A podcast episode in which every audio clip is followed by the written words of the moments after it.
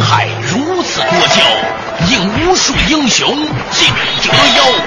数风流人物，还看我是梁东。大家好，我是吴伯凡。两个男人孕育五年，梁东、吴伯凡帮你坐着打通经济生活任督二脉，东吴相对论。好戏马上开场。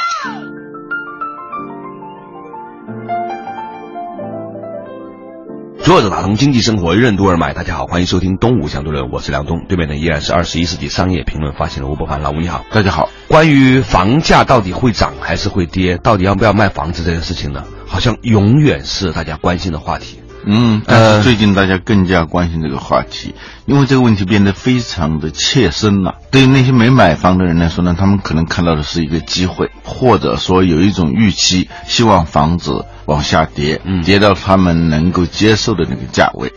对于那些已经拥有不止一套房子的人来说呢，他们也要考虑一个问题，就是现在手里的房子要不要抛？因为如果是这个房价往下走的话，早抛比晚抛好。嗯。这跟股市差不多，那些想买房的人想抄个底，嗯，结果呢，有可能是抄了个腰。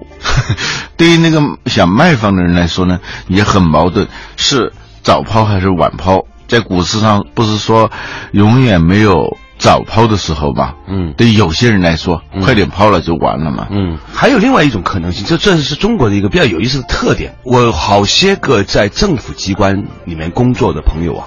嗯，都在讲最近不是已经开始在查吗？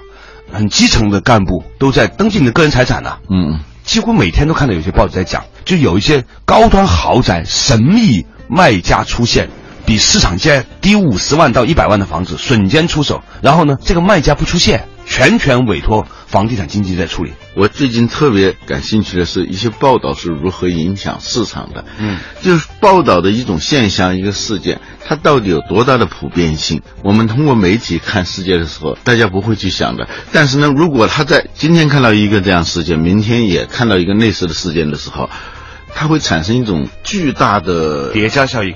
叠加和放大效应，其实这个概率大家算起来它是很低的一个事件，但是我接二连三的看到，而且知道这些事件发生的这个区域是很广大的，我都会产生一种预期，就是说这样的事件很普遍。啊，这就是我们对未来的预期的问题啊，嗯，就我们如何管理我们预期的问题。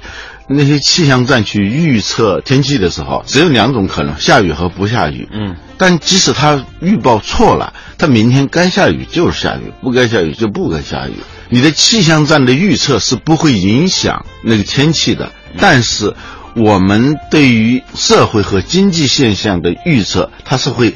严重的影响未来的走向的，嗯啊，这个比喻有意思。我听说可能不见得对哈，希望大家给我指正。我听说呢是，比如说五个专家去看一张卫星云图，结果呢三个呢说可能会下雨，两个说不会下雨，所以降水概率百分之六十。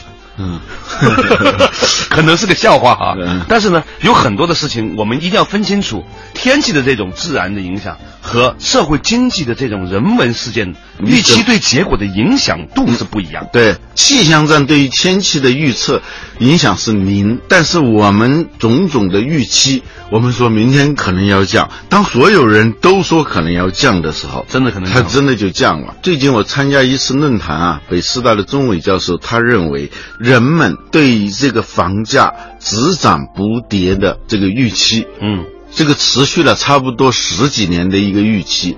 这已经改变了，就信心开始在松动。嗯，即使没有松动的那些人，这个信心松动的人越来越多的时候，他也开始松动。人这个从众的心理啊，这可以说是在骨子里头。据说这是天生的。我看到一本书上是这样描述人类为什么从众的。嗯，就是说在远古的时候，在人类还是猿人的时候，他们在自然界当中其实是很脆弱的了。也没有多少武器，嗯，奔跑的速度也很有限。毒蛇猛兽，啊，跑肯定比现在跑得快，但是呢，嗯，跟谁比？你跟老虎比，那就不见得快了。不不，跑肯定比我们现在的人要跑得快。当他看到一个人在跑的时候，嗯，别的人他一定会跑的。后面假如是有一个老虎、一个豹子真的追上来，你现在看不到，但是一会儿它可能就出现了。所以当你看到有人跑的时候，你也必须要跟着跑，你不能说站在这儿等一会儿看是不是真的有老虎和豹子。当每一个人都是这样一种心态的时候，那就是只要有一个人跑，就有可能就有一群人跑。我想起一件事儿，嗯，有一年我在读大学北京广播学院的时候，有一天我突然流鼻血了，你知道吗？我就把头仰起来往上看，后来六七个人跟我一起往上看，什么呢？什么呢？啊，那是好奇，他不是出于恐惧啊，就是说从众心理是很奇怪的，对对，他怕他少点什么。当然，在远古时候，也有一些人他是不从众的，对，所以他就被吃掉了。不从众的呢，他就已经被吃掉了。所以只有从众的人留下来了。对这个基因呢，就是说他留不下来，留下来的都是那些从众的人啊，跟着跑的。今天呢，是从这个楼市的价格的变化解读出来，我们的从众心态到底是从哪里来的？作者打通经济生活任督二脉，东吴相对论。长期以来，公众对房价只涨不跌的信念为什么会在半年内松动？什么是平均数的谬误？未来中国的房地产市场为什么将不再是一个整体市场，而是一个碎片市场？欢迎收听《东吴相对论》，本期话题：楼市退烧。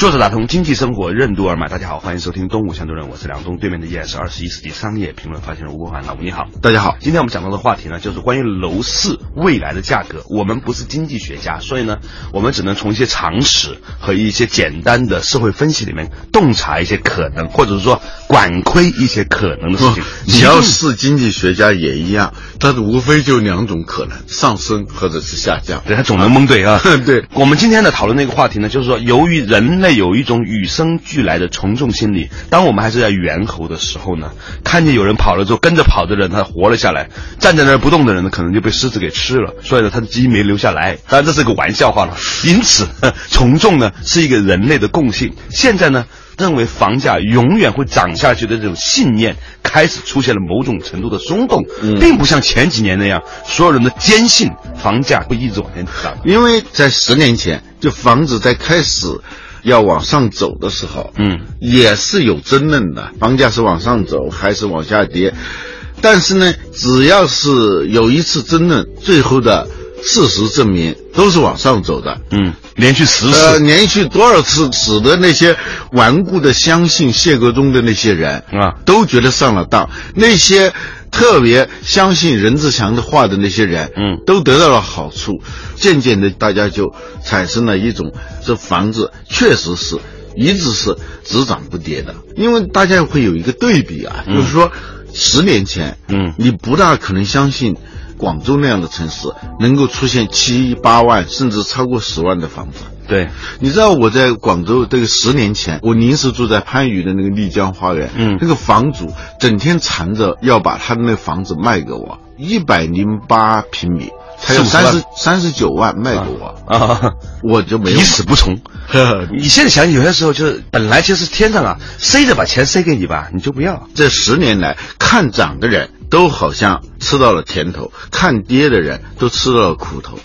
所以呢，对于只涨不跌的这个信念啊，是逐渐的是加强的，变得越来越稳固了。但是最近的半年以来，好像这一种看法在改变，悄悄的改变。嗯，所以像这个信心啊，在一点点消融，直到有一天，你可能过一点点时间，比如再过个半年，你突然会发现，这个临界点就过来了，然后呢，大家突然就觉得说，哎，我不一定非要买房子。我们发现，我们对于房价的预期，就只涨不跌的这个预期，已经开始在松动，而且呢，这种松动的速度在加强。嗯，说不定哪一天就有很多人，包括那些顽固的相信房价只涨不跌的那些人，观念都会改变。我们常常在说某个地方的楼盘价格在涨的时候啊，其实呢，它是一个平均数。比如说，我们说北京房价。平均多少？二环、三环、四环、五环，它所有的楼盘六环，它拆匀了来讲的。你其实关心的并不是平均房价，就像基本面和个股的问题。所以过去十年，中国的房价它是整体的往上，就平均的价格，我看到一个数字是四点八倍，嗯，就是平均上涨接近五倍了。对，但是好的楼盘。很多都涨了十倍了，在广州。它有几个因素决定了。第一个，你的原来的基价高不高？如果你基价已经很高了，你涨十倍的可能性很低。嗯，还有地段啦，还有各种各样的情况。但总的来说，只涨不跌，就在任何一个地方几乎是一个常识。嗯，其实每一个区域、大区域里头的小区域，比如说北京，一说到房价，就北京的房价是很高的。但是在北京的不同的地段和区域，其实差别也是非常大。对啊、在去年二零一三年上半年，房价在六环一带涨了百分之三十四。我看到一个数字是这样的三十四啊，啊，为什么会是这样呢？就现在的有刚需的人，就是到二零一三年达到法定结婚年龄的人，就是八五到九零这样一些人。他们结婚成家，这是一个刚需，但是的的确确，这一些人呢，即使有家里头的帮助，也买不起很贵的房子，所以在六环那一带的房子涨幅就非常的大。嗯，反而是在五环、四环、三环、二环这一的房子涨幅就非常的小。这些不受限购的人，因为他买第一套房嘛，嗯嗯是不受限购影响的，只能买六环内外的房子。嗯，但是呢，在北京二三环的那些品质比较差的房子的涨幅不是很高。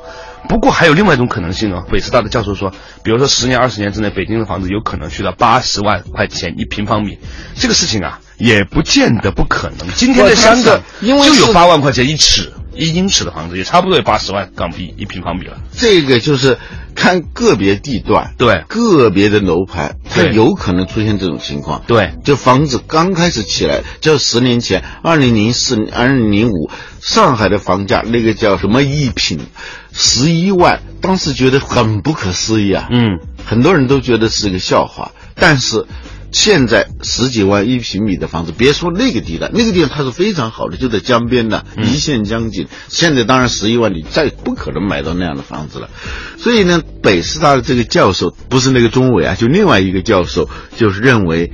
北京的房价可以到七八十万一平米，嗯，这个今天听起来肯定是笑话，但未必呢，在个别的地段、个别的楼盘不会发生。我们以前也讲到过，就在做决策的时候，不管是企业做决策，还是个人做消费购买决策的时候，都要避免这个平均数谬误。统计学家，包括公司的做战略规划那些会计们，他们往往是喜欢用平均数来向你汇报。有的他不会告诉你这是平均数的，但是它就是平均数。平均数有时候真的是不管用的。有一个故事说的就是这样，就是说一个相信平均数的统计学家，他有一天他经过一条河。他刚开始不敢过去，后来呢，他一看这条河的平均深度是一点五米，嗯，而他的身高是一点八米，嗯，所以呢，虽然他不会游泳，但是还是可以过去的，所以他就勇敢的下河，要趟过这条河，当然他就淹死了。因为平均深度是一点五米，他身高一点八米，那深的地方可能就是两米多。对，所以我们即使得到了一个很准确的一个预测，未来几年房子将会下跌百分之多少，或者上涨百分之多少，但是你如果是按照这样的预测决定你的购买和出售你的房子的话，那你可能要出问题。在某一些特殊的区域，由于它的这个稀缺性，就像古董一样，它可能就会最后超越平均数的限制，而出现一种让你觉得很恐怖的天价。什么情况都不一定，都有可能。作者打通经济生活任督二脉，东吴相对论。为什么说中国楼市已经进入个股时代？未来为什么只有内行讲究的开发商和买家才能成为赢家？互联网金融理财产品导致的部分利率市场化对房价有什么影响？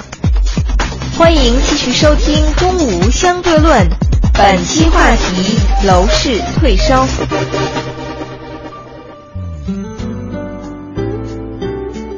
作者打通经济生活任督二脉，大家好，欢迎收听《东吴相对论》，我是梁东，对面的依然是二十一世纪商业评论发行人吴伯凡，老吴你好。大家好，今天我们讲到这个未来的房价的话题啊，一方面呢，我们的心理预期开始在松动，越来越多的人不再那么坚定的认为房价会永远上涨，另外一方面呢，我们也相信，可能还是会有一些房子最终呢会卖到一个你现在不能想象的一个价格。有一点是肯定的，未来十年中国的房地产价格不再是一个整体市场，而是一个碎片市场。这个话说对了，它就是此起彼伏、有涨有跌的区域性变得非常的明显。在香港红磡地区，黄埔花园和海逸豪园，是最近的两个盘，相差不到二十米。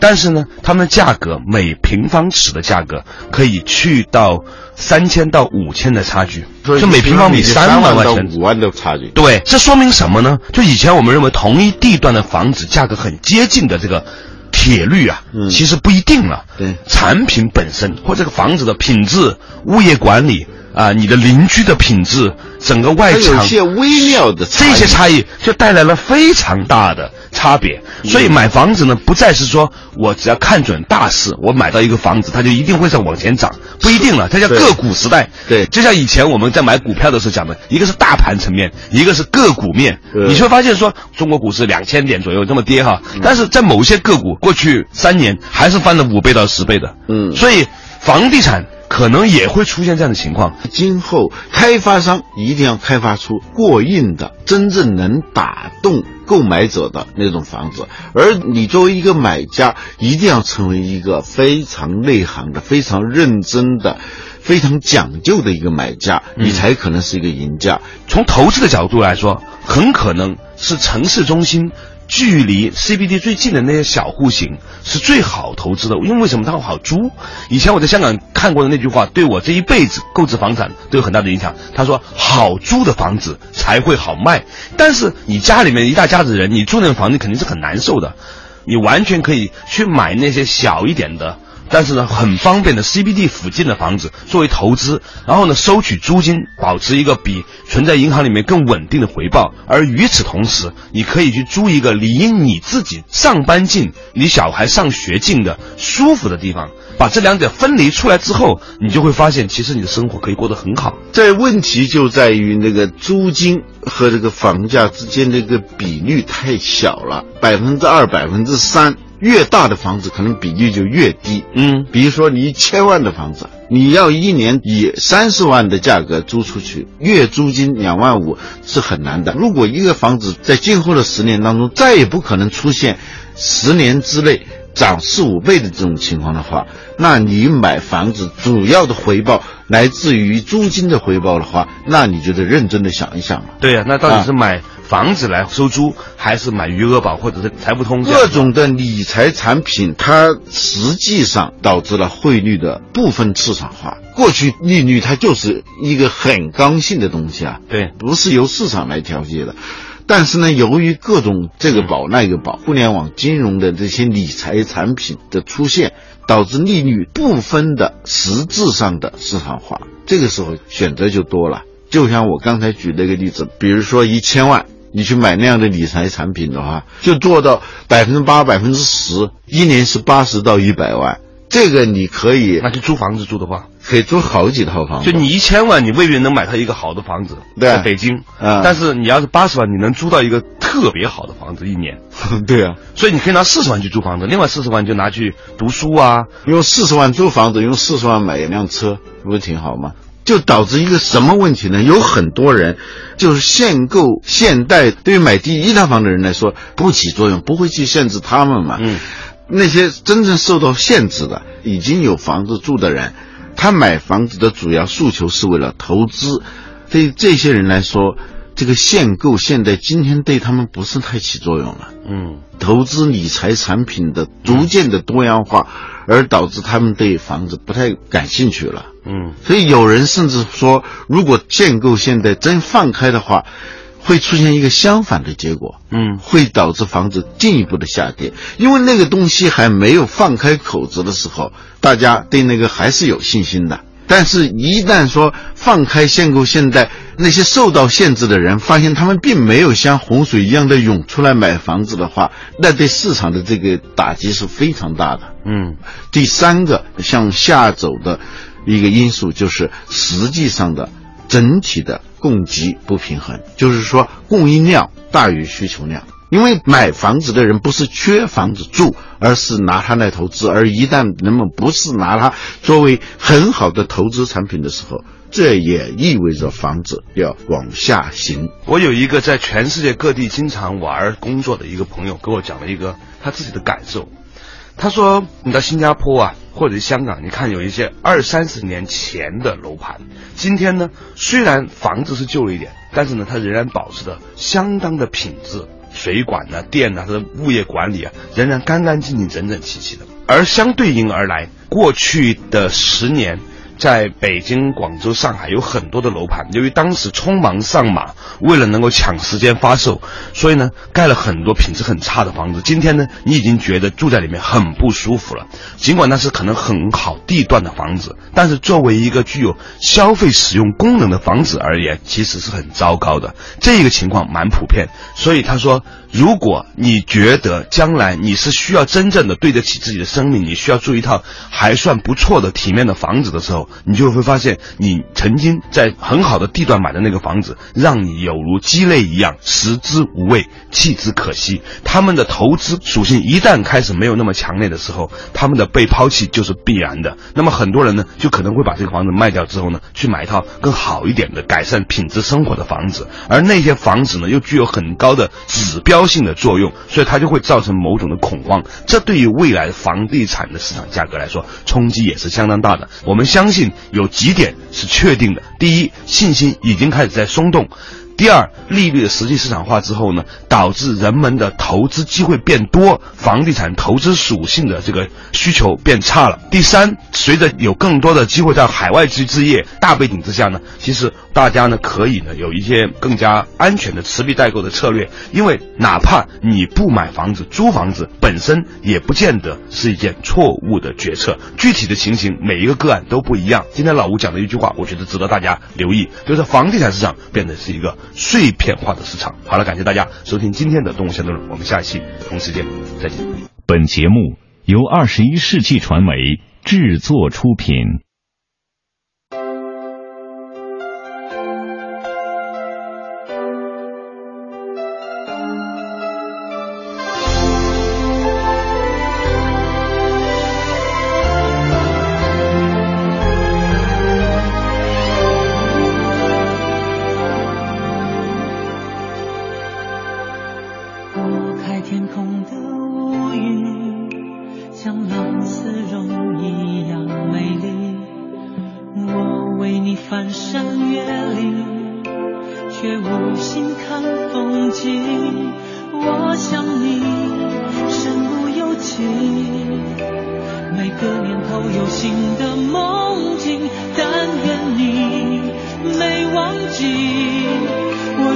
保护你不管风雨的打击全心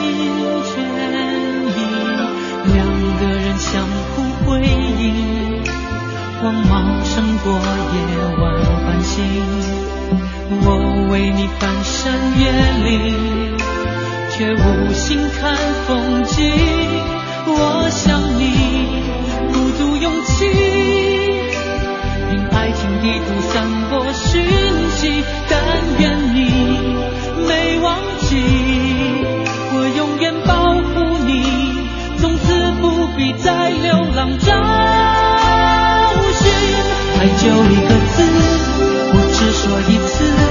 你知道我只会用行动表示。野花太放肆，守住了坚持。看我为你孤注一掷，爱就一个字，我只说一次。恐怕听见的人勾起了相思。热闹的城市，搜索你。